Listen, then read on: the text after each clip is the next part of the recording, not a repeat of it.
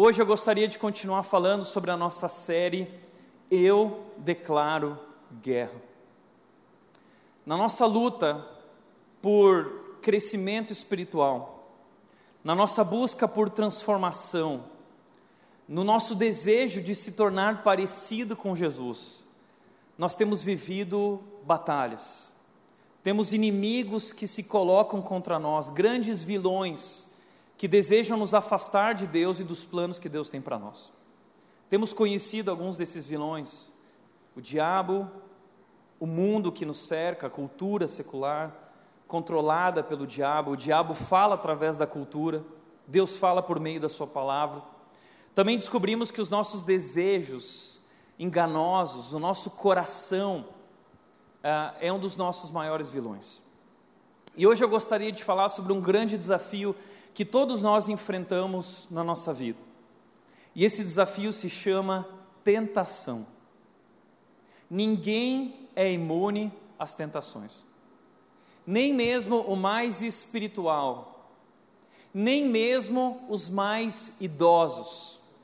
Eu lembro de uma vez uma das minhas referências, um dos meus mentores, pastor Ari Veloso, já tinha mais ou menos 85 anos de idade e ele virou para uma porção de gente, assim, ó, lotado, um congresso de 2.500 pastores, e o pastor Ari Veloso virou e disse o seguinte: Eu tenho 85 anos e eu ainda luto contra a tentação.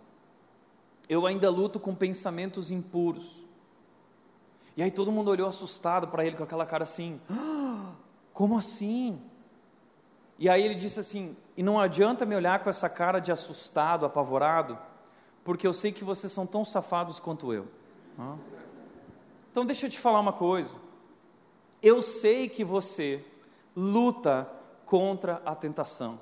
Ninguém é imune à tentação, todo ser humano passa por esses testes. Tentações são testes que revelam o que há de melhor em nós ou o que há de pior em nós. As tentações, elas revelam o que existe dentro do nosso coração você ter uma ideia, a gente não gosta de testes, tentações são testes. A vida é cheia de testes. Lembra na escola, quando você chegava na escola e o professor falava assim, teste surpresa. Ah, não, né? E aí você ia muito mal. Ah, então, a tentação revela quem nós somos, ela revela a verdade sobre o nosso coração, sobre o nosso caráter. Interessante é que muitas vezes você pergunta para alguém, como que você está de saúde? Você fala, ah, estou muito bem. Aí vai fazer um teste lá de sangue, ou vai fazer aquele teste de corrida, prende um monte de coisa aqui na pessoa, ela vai lá fazer o teste, e aí o teste mostra uma outra realidade. A sua glicose está muito alto, é, você está com problema de vários problemas de saúde. Então, não importa muito o que você diz, é o que o teste diz que vale, que é a verdade. E as tentações, elas, elas revelam o que existe dentro de nós. A história bíblica, a Bíblia, começa com uma tentação. Num jardim, no paraíso, tudo era perfeito, mas então o homem e a mulher, Adão e Eva, foram tentados pela serpente, que diz: Vem e come desse fruto. Então a tentação, ela, ela parece uma coisa bonitinha, a tentação, ela parece uma boa oportunidade a tentação ela parece inofensiva, o pecado sempre parece inofensivo. A tentação ela vem embalada num pacote bonitinho, mas as consequências, o fruto dela é amargo. E foi o que aconteceu na história da humanidade, naquele momento, naquele jardim, aquela escolha tornou as coisas ainda mais difíceis. O mal entrou em nosso coração. E hoje nós temos uma inclinação para ceder à tentação. Nós temos uma dificuldade, já percebeu? Nós queremos dizer não, mas nós não conseguimos. Nós somos arrastados, nós somos seduzidos. Na, na história bíblica, em toda a Bíblia, nós vemos homens e mulheres que lutaram contra a tentação. Davi lutou contra a tentação, o homem segundo o coração de Deus. Estava na casa dele, né, diz que os reis foram para a guerra, época que os reis iam para a guerra, Davi ficou em casa, e diz que ele acordou certa tarde. Quem acorda tarde? Acorda de manhã. Então ele estava na nhaca, ficou até madrugada na internet, no, na sala de bate-papo, né, do UOL. E aí acordou de, de tarde, naquela nhaca, foi assistir sessão da tarde, estava passando Lagoa Azul. Né? Aí assistindo tudo aquilo, alimentando a mente dele com aquilo, ele foi passear no terraço do palácio, de repente ele havia visto uma mulher ah, na banheira do Gugu, né? E a mulher estava lá, Batseba estava lá, uba, uba, uba, e, uba. E o, e o Davi olhando aquilo ficou muito, muito é, é, é, tentado, e aí ele chega nos servos dele e fala assim, traz aquela mulher, e aí o pessoal disse assim: não, mas é a mulher de Urias. Davi disse assim: não me interessa. É, é, eu, é, ele se deixou levar, ele foi arrastado, seduzido pela tentação, caiu em pecado com Batseba, ela acabou engravidando. Ele tentou esconder as consequências e piorou a coisa. E ele sofreu sérias consequências por causa disso. A família dele foi destruída por causa disso. A tentação tem esse poder de destruir a nossa vida. Por outro lado, a Bíblia nos apresenta um homem chamado José. E José, ele era, diz a Bíblia que ele era bonitão. Lá no Egito, estava ah, com aquela tanguinha de Egito, assim, aquela, aquela toalha enrolada aqui, né, com o corpo de fora. Diz que a mulher do chefe dele, a mulher de Potifar, começou a se sentir muito atraída por ele. Ah, por quê? Porque ele era um cara sério com Deus e santidade é afrodisíaco, tá? E aí, de repente, aquela mulher viu José e, e, falou: Nossa, eu quero, eu preciso. Aquilo se tornou um desafio para ela. E ele começou a dizer: Não, não, não. E só piorava até o dia que ela pegou José pelo cangote e falou assim: É agora, né? É agora, Zezinho. Você não escapa, né? Ela preparou tudo. Sabe o que, que ele fez? Ele saiu correndo, ele fugiu. Então José nos dá um bom exemplo na luta contra a tentação. É alguém que venceu, saiu correndo pelado pelo Egito, né? Que a roupa dele ficou na mão da, da, da, da esposa de Potifar. Mas é assim que nós lidamos com a tentação. Não dá para dar trela para a tentação e sair numa boa. A gente tem que aprender a fugir. A gente tem que aprender a desligar a televisão, se livrar do computador, daquilo que te tenta. Quais são as suas áreas de fraqueza, teus pontos cegos? É sobre isso que eu gostaria de falar hoje. Hoje eu quero falar sobre como funciona a tentação e como nós podemos vencê-la. Para isso, eu quero te convidar a abrir a tua Bíblia em Tiago capítulo 1. Tiago capítulo 1, versículos 12 a 15. Tiago capítulo 1, versículos 12 a 15.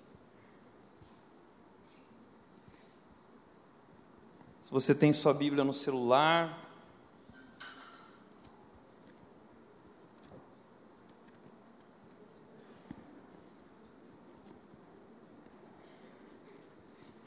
Tiago capítulo 1, versículos 12 a 15 diz o seguinte: Feliz é aquele que suporta com paciência as provações e tentações, porque depois receberá a coroa da vida que Deus prometeu àqueles que o amam. E quando vocês forem tentados, não digam esta tentação vem de Deus, pois nunca, pois Deus nunca é tentado a fazer o mal e ele mesmo nunca tenta alguém. A tentação vem de nossos próprios desejos, que nos seduzem e nos arrastam, e esses desejos dão luz o pecado. E quando o pecado se desenvolve plenamente, ele gera a morte. Quero te apresentar através desse texto e do capítulo 1 do livro de Tiago, na verdade, algumas considerações sobre a tentação e esses testes pelos quais nós passamos. O texto, versículo 12, diz o seguinte: Feliz é aquele que suporta com paciência as provações e tentações, porque depois receberá a coroa da vida que Deus prometeu àqueles que o amam. quero te chamar a atenção para esse começo. Feliz é aquele que. Nós estamos vivendo um tempo em que a felicidade é o alvo máximo que temos na vida. Todos nós queremos ser felizes, a felicidade é o combustível que move o ser humano. Inclusive, a pergunta do nosso tempo, da geração Pão de Açúcar, é: o que te faz feliz? Né? O que te faz feliz? Estamos em busca dessa felicidade. Agora, a Bíblia fala sobre isso. A Bíblia fala sobre o que é felicidade, uma felicidade completa, plena, essa vida abundante que nós buscamos. E, e esse texto vai trazer uma dica do que é felicidade, do que é ser feliz. Então presta atenção, porque o que está em jogo no que nós vamos falar hoje é a tua felicidade, é a tua alegria, é, é vida. Inclusive o texto diz: é, quem é feliz? É aquele que suporta com paciência as provações e tentações, porque depois receberá a coroa da vida. O que está em jogo aqui é, é a coroa da vida. O que é isso? Por um lado, é um reconhecimento de Deus, uh, daquilo que você obedeceu e buscou. Nós vamos receber de Deus esse reconhecimento, vai ser um momento maravilhoso. Mas mais do que isso, a coroa da vida aqui se refere à vida nós vamos encontrar a vida, o máximo da vida, uma vida abundante, a vida abundante que Deus preparou para aqueles que o amam. Você não quer viver uma vida abundante, uma vida plena? Nós queremos. A gente sempre fala assim: puxa, Jesus veio para me dar uma vida abundante, mas onde está essa vida que eu não consigo encontrar? Eu estou vivendo muitas lutas. O que está em jogo aqui é isso, é essa vida abundante. Você quer encontrar essa vida abundante? Você vai ser feliz se encontrar ela. Então, se você quer encontrar, presta atenção no seguinte: Aí o texto vai falar o seguinte: quem é feliz? Quem vai experimentar essa vida abundante, essa coroa da vida, plenitude da vida? Quem alcança? Aquele que suporta com paciência as provações e as tentações. Eu preciso suportar, eu preciso vencer as provações e as tentações. Agora, algo muito interessante aqui. Essas duas palavras, provações e tentações, elas são apenas uma palavra no texto original, no grego. É uma palavra, peirasmos. Agora, interessante é que peirasmos pode significar provação e pode significar tentação. Então, uma mesma situação pode ser uma provação, ou uma mesma situação pode ser uma tentação. A provação, ela visa o nosso crescimento. A aprovação, ela quer nos santificar. A tentação, ela quer nos derrubar. A tentação, ela quer destruir a nossa vida, ela quer nos afastar dos planos de Deus. E Tiago, o que define se a situação então é uma provação ou é uma tentação? O que define? O nosso coração. Na luta contra a tentação, o nosso coração é o maior vilão é a maneira como nós reagimos àquela situação, é a maneira como nós reagimos àquele teste. A vida é feita de testes, existem dois tipos de teste: existe o teste provação, esse teste é dado por Deus para nós crescermos, é assim que Deus faz a gente crescer. E existe o teste tentação, que não vem de Deus, diz o texto, a tentação vem do nosso próprio coração, dos nossos próprios desejos. Então, se o teste é uma provação, é uma tentação, é a maneira como eu vou lidar com aquilo que vai definir se eu vou crescer ou se minha vida vai ser destruída por aquilo. Então eu quero te mostrar como funciona esse processo na nossa vida das provações e das tentações. Primeiro lugar, provação. Perazos pode ser provação ou pode ser tentação, ok? A mesma palavra. Por isso que o texto bíblico traduziu como provações e tentações. Mas a provação, em primeiro lugar, o texto vai dizer o seguinte: a provação, o teste é uma provação quando diante daquela situação você reage com ah, perseverança.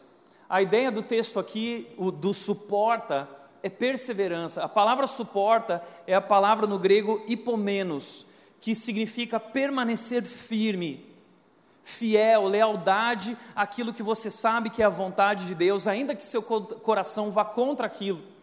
Você permanece firme, você não é abalado, você não é seduzido, você não sai do lugar. É resiliência diante daquele teste, é perseverança. A ideia aqui é a ideia de uma obediência contínua a Deus, e não aos desejos, e não ao que o mundo diz.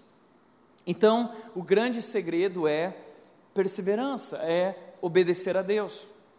E veja só o que o texto diz lá no versículo uh, ah, 3 e 4 completa esse processo, começo do capítulo diz: quando sua fé é provada, tá? Então a nossa fé ela vai passando por testes. E são testes surpresas. E não se surpreenda com os testes que vão surgir, com as provações e tentações que você, que você vai viver. A vida é feita de testes, testes surpresa todo dia. Por isso a Bíblia está nos alertando para nós estarmos atentos e não distraídos para nós buscarmos ouvir a voz de Deus ao invés de ouvir a voz do nosso coração. Que quando a nossa fé é provada, a perseverança tem oportunidade de crescer. Nós vamos vivendo esses testes e nós vamos obedecendo a Deus, obedecendo a Deus, e a nossa perseverança vai eh, crescendo, ok? A palavra aqui também é a palavra hipomenos. A mesma palavra de suporta aqui foi traduzido como perseverança, porque essa ideia é alguém que permanece firme. Eu lido uh, uh, com obediência contínua a Deus. E o texto diz: e é necessário que ela cresça, pois quando estiver plenamente desenvolvida, vocês serão maduros e completos. Se eu continuar obedecendo a Deus diante desses testes, qual vai ser o resultado? Maturidade. O resultado de eu obedecer a Deus nessas situações de testes é que eu vou amadurecer. Eu vou me tornar completo, diz o texto. Então, nós temos falado na nossa série muito sobre uh, encontrar a sua melhor versão. Descobrimos que o pecado destruiu a nossa melhor versão, a imagem e semelhança de Deus, a nossa identidade. O pecado distorceu isso, distorceu tudo que existe dentro de nós, inclusive nossos desejos e nosso coração. Não somos mais completos.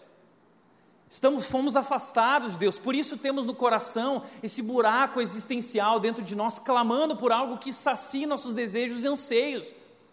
Mas essa sede é sede de Deus, esse buraco é do tamanho de Deus. E aí, quando eu obedeço a Deus e eu vou me aproximando de Deus, eu vou me tornando maduro, eu vou me tornando completo, eu vou me tornando a semelhança de Jesus. A nossa melhor versão é a imagem de Jesus. Deus quer restaurar a nossa identidade, a sua imagem e semelhança. Então, nós estamos sendo transformados, diz a Bíblia, de glória em glória a cada dia, a imagem dele. E é através desses testes e provações, perseverando, obedecendo a Deus, mesmo quando ah, ah, que é muito difícil, nós continuamos, nós seguimos firmes. O resultado é maturidade. Nada vai faltar e você vai encontrar a sua melhor versão, que é a imagem de Jesus. Por outro lado, existe a, a mesma situação, pode ser uma tentação. E o que vai definir se é uma tentação? O texto do versículo 15 diz o seguinte: a tentação vem de nossos próprios desejos. Então não é Deus que nos tenta. Deus dá situações para o nosso crescimento, para nos santificar. Mas o nosso coração, o nosso desejo distorcido não quer ser obediente a Deus, nós queremos fazer do nosso jeito, nós preferimos seguir a voz do coração, a voz dos desejos, do que ouvir a voz de Deus. Preferimos ouvir a voz da cultura que diz: não existe certo ou errado, existe o que é bom para você. Mas temos visto na nossa série que o diabo fala através da cultura secular e Deus fala através da Sua palavra conosco. E nós então somos convidados a viver de acordo com a palavra e não de acordo com a cultura. Mas a tentação, eh, o coração, os nossos desejos são o maior vilão na luta contra a tentação. Nossos desejos. E podem ser desejos legítimos, podem ser bons desejos. Deixa eu mostrar isso para você através do processo do pecado. O pecado não é apenas um ato, o pecado ele é um processo, o processo da tentação, como ele funciona. Tiago está definindo para nós. Tudo começa com os nossos desejos. Existem bons desejos, comer. Uh, comida é, é, é algo essencial para o ser humano, nós precisamos comer, é um bom desejo que nós temos como seres humanos. Essa semana fiz um, uma enquete no meu Instagram perguntando o seguinte: qual é a sua maior área de dificuldade na luta contra a tentação? Eu acho que a, a comida foi a número um. Todo mundo luta com a questão da comida, inclusive eu, eu luto muito, muito. É uma dificuldade imensa. Mas o desejo de comer é algo bom. Existem outros desejos que são bons, por exemplo, ah, muita gente colocou na enquete do, do Instagram lá que a sua luta é uma luta sexual. A área mais fraca da minha vida é a área sexual. Comida e área sexual foram as coisas que mais apareceram lá. Agora, sexo e desejo sexual, entenda, é algo bom. Foi criado por Deus. É maravilhoso. O problema é que algo aconteceu, nossos desejos eh, se tornaram distorcidos e nós perdemos o controle deles. Outro desejo bom é o desejo por amor. Nós queremos nos sentir amados, nós precisamos de amor. Nós somos criados para se sentir amados. Todos esses desejos são bons. Mas o texto diz o seguinte: que os nossos desejos, eles nos seduzem e nos arrastam. O, o, a ideia aqui do texto agora que Tiago está usando, ele está usando dois verbos aqui que se referem, eh, que eram usados para coisas esportivas, como eh, uma, uma armadilha, tá? O, o, primeiro caso do seduzem é uma armadilha que oferece uma boa oportunidade, parece algo bacana. A armadilha ela sempre tem lá uma comidinha, alguma coisa, um queijinho, né, a ratoeira. Então a, a tentação, ela tem o um queijinho ali. E, e, você se sente seduzido por aquilo, ele parece bonito, ele parece agradável. A palavra arrastam, ah, é, ela representa um anzol, uma isca no anzol. E o anzol está lá, você quer pescar um peixe. E você, o que, que você faz?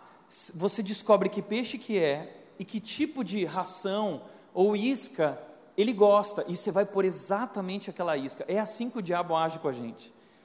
Ele sabe quais são nossos pontos fracos. Ele sabe o que nos faz cair, Ele sabe qual é o nosso ponto cego, Ele sabe qual é o nosso calcanhar de Aquiles. E Ele prepara aquele anzol com a isca certa. Então nós temos um desejo legítimo por comer na vida sexual, ah, nós temos um desejo legítimo nessa área do amor. Mas o que Ele faz é criar uma isca que nos seduz, que nos arrasta. Você já percebeu isso? Parece que nós temos uma inclinação dentro de nós, uma coisa que nos arrasta, uma força poderosa que nos controla, que nos domina, e nós queremos dizer não, mas nós não conseguimos, nós acabamos fazendo. É isso que Tiago está dizendo, que esse desejo, ele nos arrasta e nos seduz, e é aí que ele dá luz ao pecado. Tudo começa na mente, com uma ideia, com um pensamento. Mas esse pensamento, então, ele se torna ação, ele dá luz ao pecado. E aí, o que Tiago está querendo dizer que o pecado qual é? Eu quero comer, mas esse desejo se torna descontrolado, de, descontrolado. E um desejo descontrolado é altamente destrutivo. E aí então surge a glutonaria. Comer é bom, mas glutonaria é pecado. O sexo é algo bom, mas a imoralidade sexual é altamente destrutiva. Deus criou o sexo para o casamento, o ambiente do casamento. E a sexualidade ela deve ser vivida dentro desse ambiente entre o marido e a sua esposa. Fora desse ambiente, seja antes do casamento ou com outra mulher ou marido que não é sua esposa, seu cônjuge, é imoralidade sexual, é sexo ilícito, isso é altamente destrutivo, é pecado.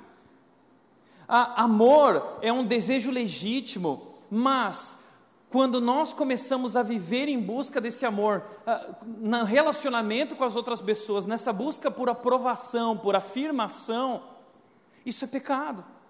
Já percebeu? A gente vive uma luta gigante nessa área.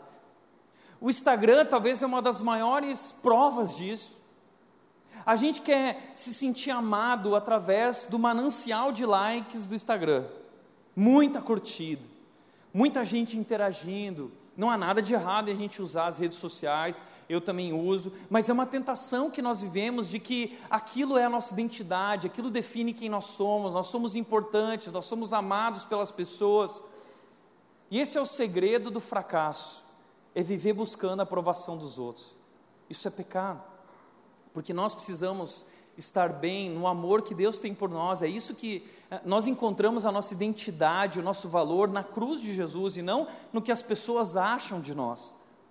Mas você está vendo como desejos legítimos é, eles se tornam ilegítimos. Nós somos controlados, somos seduzidos, somos arrastados.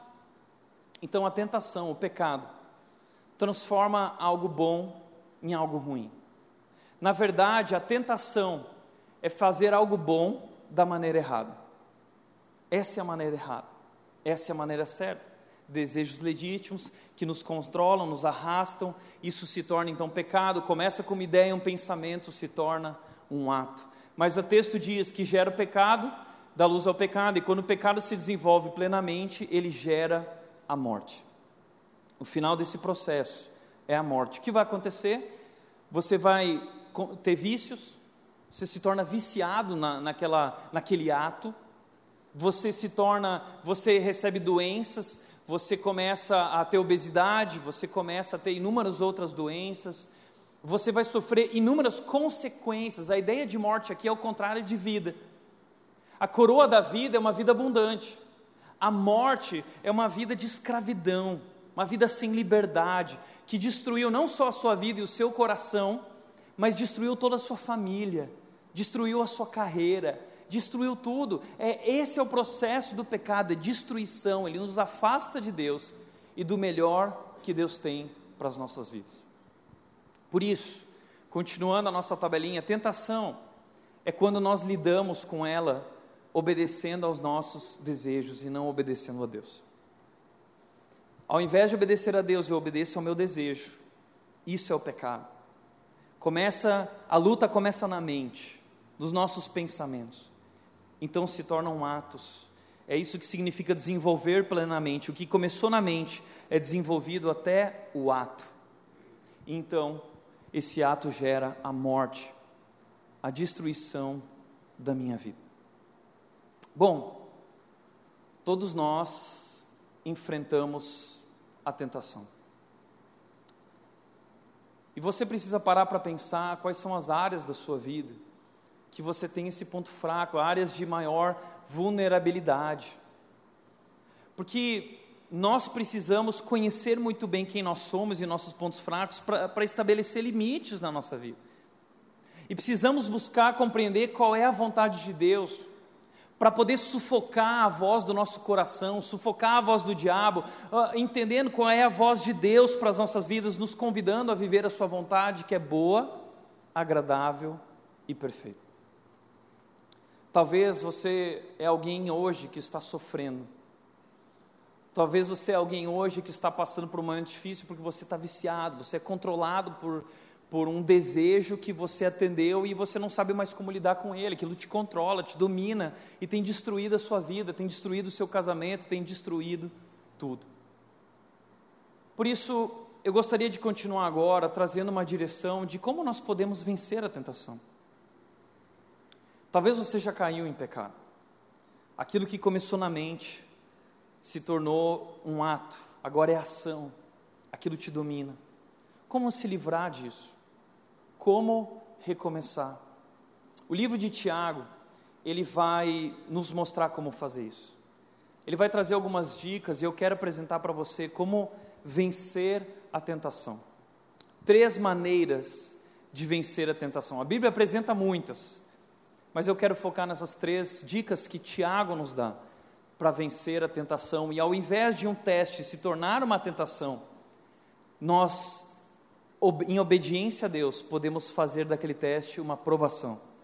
Nós podemos usar aquilo como oportunidade para crescer. Em primeiro lugar, Tiago vai dizer que nós precisamos nascer de novo. Tiago capítulo 1, versículo 18 diz: Por sua própria vontade, quem? Deus, ele nos gerou por meio de sua palavra verdadeira e nós, dentre toda a criação, nos tornamos seus primeiros frutos. O que, que ele está falando aqui? Ele está falando sobre salvação. A Bíblia diz que Deus criou o mundo.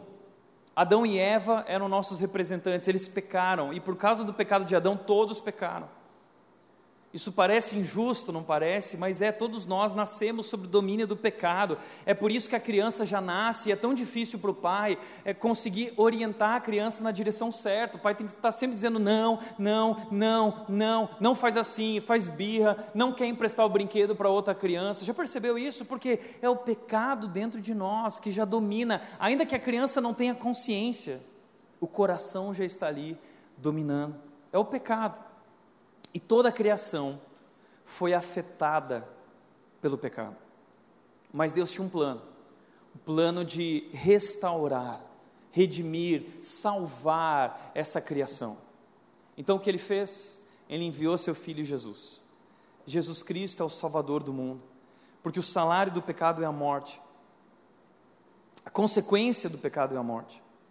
Então Jesus veio morrer no nosso lugar ele sofreu as consequências no nosso lugar, para que através da sua morte na cruz e ressurreição, nós pudéssemos ser perdoados.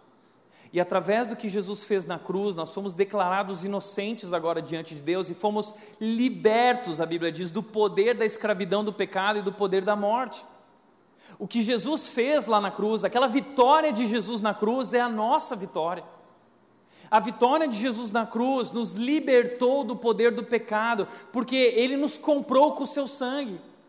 Nós éramos escravos do pecado, dominados pela nossa natureza humana, seguindo os nossos desejos, controlados por isso. Jesus veio e pagou um alto preço nos resgatando, a Bíblia chama isso de redenção. Ele nos comprou. Redenção é o preço que foi pago para nos comprar. Qual foi o preço? O seu sangue derramado, a sua vida morrendo pelos nossos pecados.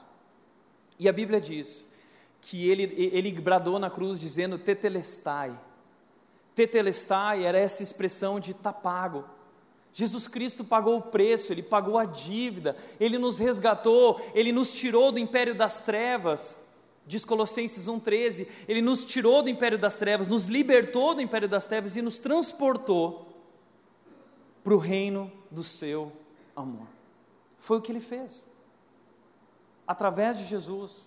E a Bíblia chama isso de uh, Ele nos gerou, porque a ideia aqui é de nascimento. Nós nascemos de novo. O que Deus faz através da obra na cruz na nossa vida é uma transformação de dentro para fora. É, é, e a Bíblia compara essa transformação total, reconstrução total, com nascer de novo. É como nascer de novo, porque é tudo diferente. Por isso, 2 Coríntios 5,17 diz o seguinte: se alguém conheceu Jesus, é uma nova pessoa, é outra pessoa. As coisas velhas passaram, as coisas antigas passaram, e tudo se fez novo, por isso a gente diz aqui: vivo novo. Então, deixa você, você precisa entender uma coisa. A, a gente começa vencendo a tentação através da salvação. É o primeiro passo para vencer a tentação, porque eu por mim não tenho força para vencer a tentação e você também não tem. Só o poder da cruz, só o que Jesus fez na cruz por nós, só a salvação e o poder de Deus e o Espírito Santo de Deus habitando em nossas vidas nos capacita para vencer a tentação. É uma força que vem de Deus, é uma ajuda que vem do alto. É disso que nós precisamos. E se você não conhece Jesus ainda, não dá para a gente continuar falando sobre esse assunto. O primeiro passo é se render a Jesus, recebendo Ele como o seu Salvador, permitindo que Ele venha viver em sua vida. A Bíblia diz que quando nós recebemos Jesus em nossa vida, quando nós cremos que Ele é o Salvador do mundo, o Espírito Santo de Deus vem habitar em nossas vidas e Ele nos capacita para vencer a tentação. E aí eu não preciso mais obedecer o meu coração, eu posso obedecer a Deus porque o Espírito Santo de Deus em mim, na minha vida, efetua não só o realizar, quanto ele me dá o desejo de obedecer a Deus. É isso que o Espírito Santo faz. Meu coração é enganoso, então agora eu não preciso mais dar voz ao coração, dar ouvido ao coração. Eu posso ouvir o Espírito de Deus, e o Espírito de Deus está dentro de mim. Diz Filipenses capítulo 2, ele diz o seguinte: o Espírito Santo, versículo 16 diz, está versículo 13 diz: Está dentro de mim, efetuando, me dando desejo e me dando poder para realizar, para cooperar com Deus, para trabalhar na minha transformação, para lutar contra a tentação. Poder. Por isso, Romanos, capítulo 8, ele diz o seguinte, versículo 6: Portanto, permitir que a natureza humana controle a mente resulta em morte mas permitir que o Espírito controle a mente resulta em vida em paz. É nascer de novo e entregar a sua vida agora ao Espírito de Deus. Se render a Deus e não ao seu coração. O segredo para vencer a tentação é obedecer a Deus, ainda que isso vá contra o seu coração. É dar ouvidos para o Espírito de Deus e não mais aos nossos desejos enganosos. Meu desejo diz vai naquela direção, mas o Espírito Santo de Deus, através da Sua palavra, me guia numa outra direção. Eu vou obedecer a Deus, eu vou perseverar, eu vou suportar. E isso resulta em vida e paz. Olha só, quando eu sigo a minha natureza humana, isso resulta em morte, mas quando eu sigo o Espírito, resulta em vida, resulta em paz. Romanos 8 continua dizendo o seguinte, versículos 12 a 14: Portanto, irmãos, vocês não têm que fazer o que sua natureza humana lhes pede. A nossa natureza humana, o nosso coração está pedindo, dizendo, vai. Aliás, a gente vive numa cultura que diz isso: mata a sede, obedece o teu desejo. Lembra você que tem algum, algumas décadas atrás que eu via menudos, tinha aquela música Não se reprima, lembra? Não se reprima. A vida é uma festa. De, deixe a mente viajar, diz a música lá. É, é, é, é mate a sua sede. O mundo diz isso. Siga o seu coração. Assinado Satanás. Quem criou essa frase, siga o seu coração, é o diabo. Então, vocês não têm que fazer agora que nós temos o Espírito Santo de Deus, que nós somos cristãos, que nós somos filhos de Deus, nós não temos mais que fazer o que a natureza humana nos pede, porque se viverem de acordo com as exigências dela, morrerão. Se você viver de acordo com as exigências do teu coração, você vai morrer. Mas a Bíblia diz: se contudo, pelo poder do Espírito, fizerem morrer as obras do corpo, viverão, porque todos os que são guiados pelo Espírito de Deus são filhos de Deus. Se você não tem o Espírito de Deus, você ainda não é um filho de Deus. Quem é filho de Deus tem o Espírito Santo de Deus. Nós recebemos ele, a Bíblia diz, Efésios 1,13, no momento em que nós cremos, o Espírito Santo de Deus vem habitar em nós e ele nos controla, ele nos guia e ajuda a vencer os nossos desejos. Por isso que você precisa é se render a Deus e ao Espírito de Deus, nascer de novo. Segundo lugar, Tiago vai dar uma segunda dica, ele diz: pedir sabedoria. Pedir sabedoria. Por quê? Tiago 1,5 diz: Se algum de vocês precisar de sabedoria, peça a nosso Deus generoso e receberá, e ele não os repreenderá por pedir. Você pode pedir sabedoria a Deus.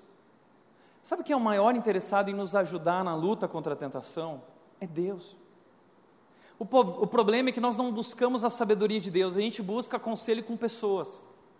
Pessoas que não conhecem a vontade de Deus, pessoas que não conhecem a palavra de Deus. Tem gente que vai ouvir o pastor, ah, não gostei muito que o pastor falou a opinião de Deus, eu quero a opinião de uma pessoa que fale aquilo que eu quero ouvir. E aí você vai seguir sua natureza humana, vai caminhar na, na direção da destruição da sua vida. Agora, a sabedoria de Deus, ela traz vida. E eu posso buscar a Deus e pedir, Deus, me ajuda, porque eu não consigo. Sozinho eu não consigo. Olha o que diz 1 Coríntios 10, 13, é incrível. Ele diz: as tentações em sua vida não são diferentes daquelas que outros enfrentaram. Muitas vezes a gente vive esse mito de que, ah, só eu, só eu passo por isso. Só eu tenho essa dificuldade. E talvez você tenha vivido uma vida secreta. Você usa uma máscara. Você esconde a verdade. Você não quer que ninguém descubra porque você se sentiria muito envergonhado se soubesse. Agora entenda uma coisa: o que o texto está dizendo é que todos nós vivemos essas lutas. Todos nós estamos usando máscaras. A Bíblia está nos convidando a tirar essas máscaras e entender que todos nós temos vivido as mesmas lutas, as mesmas tentações. Jesus Cristo também passou por essas tentações. Hebreus capítulo 4, 14 diz que Jesus foi, foi tentado em todas as áreas, em todas as áreas, mas ele não pecou. Por isso, Jesus é a nossa referência. Ele, ele, ele lidou com a tentação com perseverança, em obediência a Deus, usando a palavra de Deus. Olha que interessante, Jesus nunca disse, ah, eu acho, ele dizia, está escrito. E é assim que a gente lida com a tentação, a gente lida com a tentação com a palavra de Deus. porque o diabo vem com engano, nosso coração vem com engano, mas a gente combate o engano com a verdade. E a verdade é a palavra de Deus, é o que está escrito. Por isso Jesus dizia: está escrito. E aí o diabo fugiu dele. Você quer que o diabo fuja? Você quer que a tentação fuja? Lide com a verdade. Agora olhem que interessante, todo mundo passa por isso. Todos os homens da Bíblia viveram isso. Alguns acabaram se dando mal, alguns acabaram se dando bem. E ele diz: Deus é fiel e ele não permitirá tentações maiores do que vocês podem suportar. Por quê? Porque Deus está com a gente. Quando forem tentados, Ele mostrará uma saída para que consigam resistir. É Deus quem nos ajuda. É Deus que está interessado em nos resgatar, em nos levantar, em nos dar poder para vencer a tentação. É Ele. Por isso que a Bíblia diz que Deus é fiel. Deus é fiel. Sabe o que a Bíblia está querendo dizer? É Deus está do seu lado. E não é do seu lado dessa forma assim, ah, Deus é meu parça, tudo que eu quiser o cara lá de cima vai me dar. Não é isso. Esse Deus lá de cima, ele tem um plano para a sua vida. Esse Deus lá de cima, ele disse o seguinte, lá em Jeremias 29, 11, ele disse o seguinte: Eu é que sei os planos que tenho para você, e são planos de paz, de vida, de fazê-lo prosperar e crescer. Deus tem os melhores planos para você, incomparáveis. Ele é fiel. E Ele está trabalhando nisso, por isso nunca duvide de Deus. Nunca duvide do caráter de Deus. Porque Deus está com você, do seu lado, Deus é por nós, e se Deus é por nós, quem será contra nós? Aquele que não poupou seu próprio filho. Sabe por que ele não poupou seu próprio filho? Porque ele nos ama. Deus é fiel. Portanto, Tiago, voltando para o nosso texto, ele diz: Não se deixem enganar, meus amados irmãos, toda dádiva que é boa e perfeita vem do alto, do Pai que criou as luzes no céu. Nele não há variação nem sombra de mudança. Toda dádiva que é boa e perfeita vem do alto. Não duvide de Deus. Não se deixe enganar, porque o que o diabo quer é que você duvide de Deus. Será que Deus é tão bom assim que não deixou você comer esse fruto? Não é o que o diabo disse lá no jardim? Que Deus é esse? Que não deixou você comer o fruto. Então o diabo está sempre querendo nos colocar de Deus e duvidar de que Deus é bom.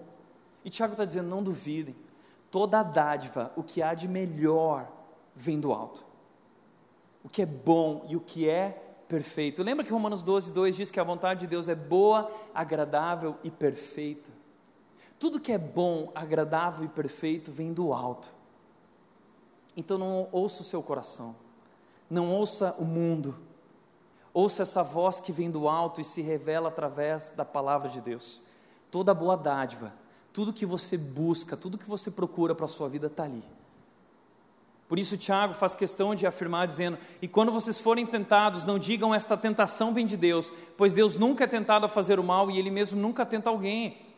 Tiago vai dizer: é o nosso coração, são os nossos desejos que transformam aquela situação de crescimento numa situação de destruição, porque desobedecemos a Deus. Então, na luta contra a tentação, o coração é o nosso maior vilão. Por último, o que nós precisamos, encerrando, praticar a palavra.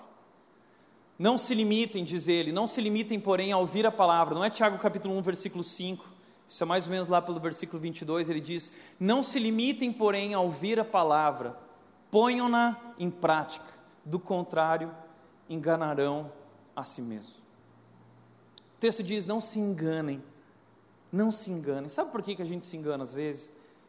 Porque a gente vem na igreja e a gente vive essa síndrome do: Ah, eu estou me sentindo bem, estou me sentindo bem, fui no culto, saí super legal tal.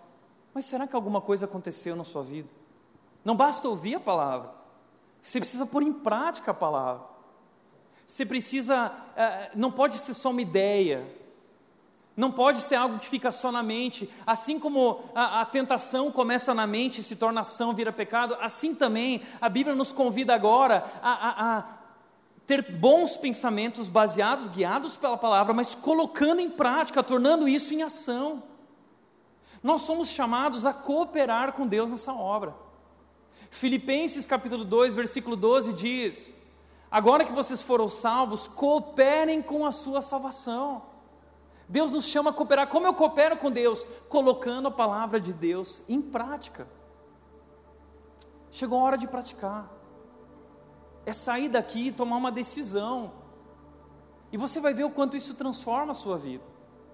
Tiago continua dizendo o seguinte: Pois se ouvirem a palavra e não a praticarem, serão como alguém que se olha no espelho, vê a si mesmo, mas assim que se afasta, esquece como era a sua aparência. Deixa eu, eu, ilustrar aqui o seguinte: ele está falando da palavra.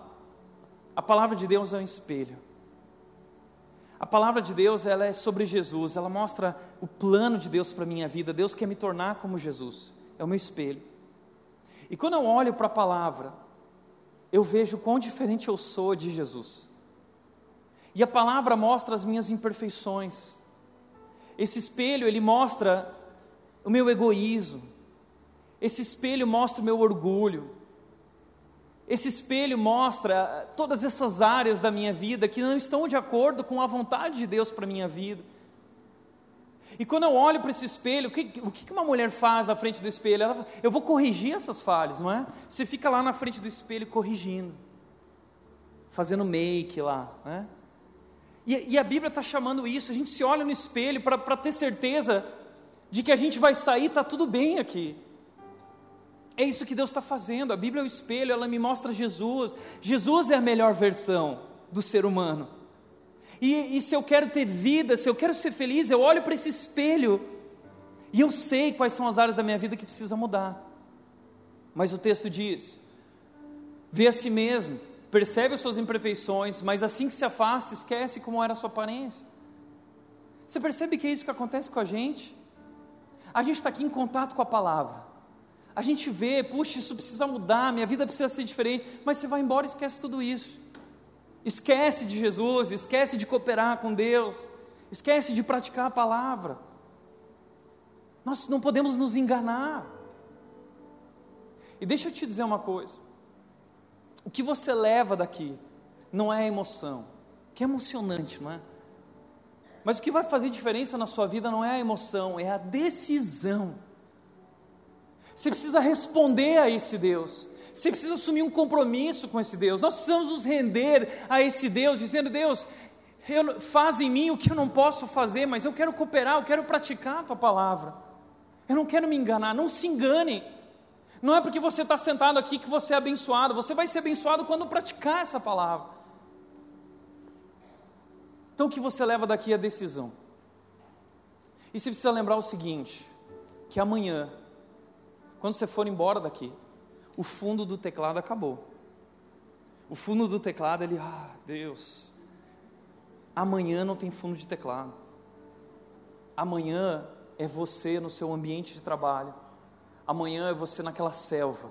Amanhã é você diante dos vilões. Amanhã é você diante de si mesmo, do seu coração, tendo que lidar com a tentação com coragem, dizendo: Eu vou obedecer a Deus, eu vou ouvir a voz de Deus e não a voz do meu coração. Por isso, Tiago encerra dizendo, Tiago capítulo 1, versículo 25, ele vai dizer: Se contudo observarem atentamente a lei perfeita que os liberta, Olha só, se, se contudo observarem atentamente a lei perfeita e puserem nela em prática, perseverarem nela, perseverança, obediência a Deus contínua, praticando a palavra, praticando a palavra, se nós fizermos isso, sem esquecer o que nós ouvimos, o que ele diz, serão felizes no que fizerem. Felicidade. Porque ser escravo dos vícios não te faz feliz porque as consequências que suas escolhas erradas te trouxeram destruíram sua vida, destruíram seu casamento, destruíram sua família. Mas a boa notícia é que Deus te ama. E não há pecado maior que a graça de Deus. E em Jesus hoje eu posso recomeçar. Eu posso reconstruir a minha vida. E eu posso ser feliz. Você ainda pode ser feliz. Se você hoje tomar uma decisão de obedecer a Deus, eu vou obedecer a Deus. Por isso, para refletir e praticar, primeiro, ninguém é imune à tentação. Identifique as áreas que você encontra mais dificuldade e estabeleça limites. Coloca limites. Qual é o seu problema? É o celular? O seu problema é o computador? O seu problema é a televisão? O seu problema é um lugar? Eu me sinto mais tentado quando estou naquele lugar. Eu me sinto mais tentado quando eu estou no meio daquelas pessoas. Identifique e evite pessoas, lugares e situações que te levam a cair. Seja responsável com os seus pontos fracos. Eles podem destruir a sua vida. Segundo lugar, o segredo para vencer a tentação é obedecer a Deus, ainda que isso vá contra o seu coração. Chega desse negócio de seguir o coração. Vamos seguir esse Deus amoroso que nos ama e tem o melhor para nós, ainda que isso vá contra o nosso coração. E terceiro e último, não importa qual é o seu passado, Deus te ama e nenhum pecado está fora do alcance do seu perdão. Muita gente essa semana virou para mim e disse: Tiago, eu, eu errei, tenho sofrido as consequências, o que eu posso fazer? Recebi mensagens de pastores essa semana, dizendo: Tiago, cometi um pecado terrível na área sexual, meu casamento vai acabar, meu ministério vai acabar, o que eu faço? Eu quero dizer para você que não existe pecado fora do alcance do perdão de Deus. Deus perdoa, Deus restaura, e você pode recomeçar em Jesus. Jesus quer transformar a sua vida. A graça de Deus superabundou onde abundou o pecado. Nenhum pecado é maior que essa graça. Basta você se render e tomar uma decisão. Jesus Cristo Seja o meu Senhor, eu quero te seguir, eu quero te obedecer. Amém? Feche teus olhos. Pai querido, eu quero te agradecer por essa manhã, o tempo que tivemos juntos aqui. Te agradecer pela tua palavra, que nos guia à verdade. Existem muitas vozes ao nosso redor, a voz da cultura que nos cerca, a voz do nosso coração enganoso, a voz do diabo que o tempo todo nos tenta nos colocar contra ti. Mas nós queremos sufocar essas vozes, Deus, aumentando o volume da tua voz, ouvindo a tua palavra. Nós queremos te obedecer, nós queremos viver uma nova vida com Jesus. Existem muitos aqui, Deus, que pecaram, caíram na tentação. Eu quero te pedir, Deus, que o Senhor restaure a vida deles reconstrua. Que eles possam encontrar em Jesus essa oportunidade de recomeçar. E que isso seja verdade para todos nós como igreja. Que se alguém aqui estiver em Jesus, se torne uma nova pessoa. E que as coisas antigas fiquem para trás. E que tudo seja feito novo. Em nome de Jesus. Amém.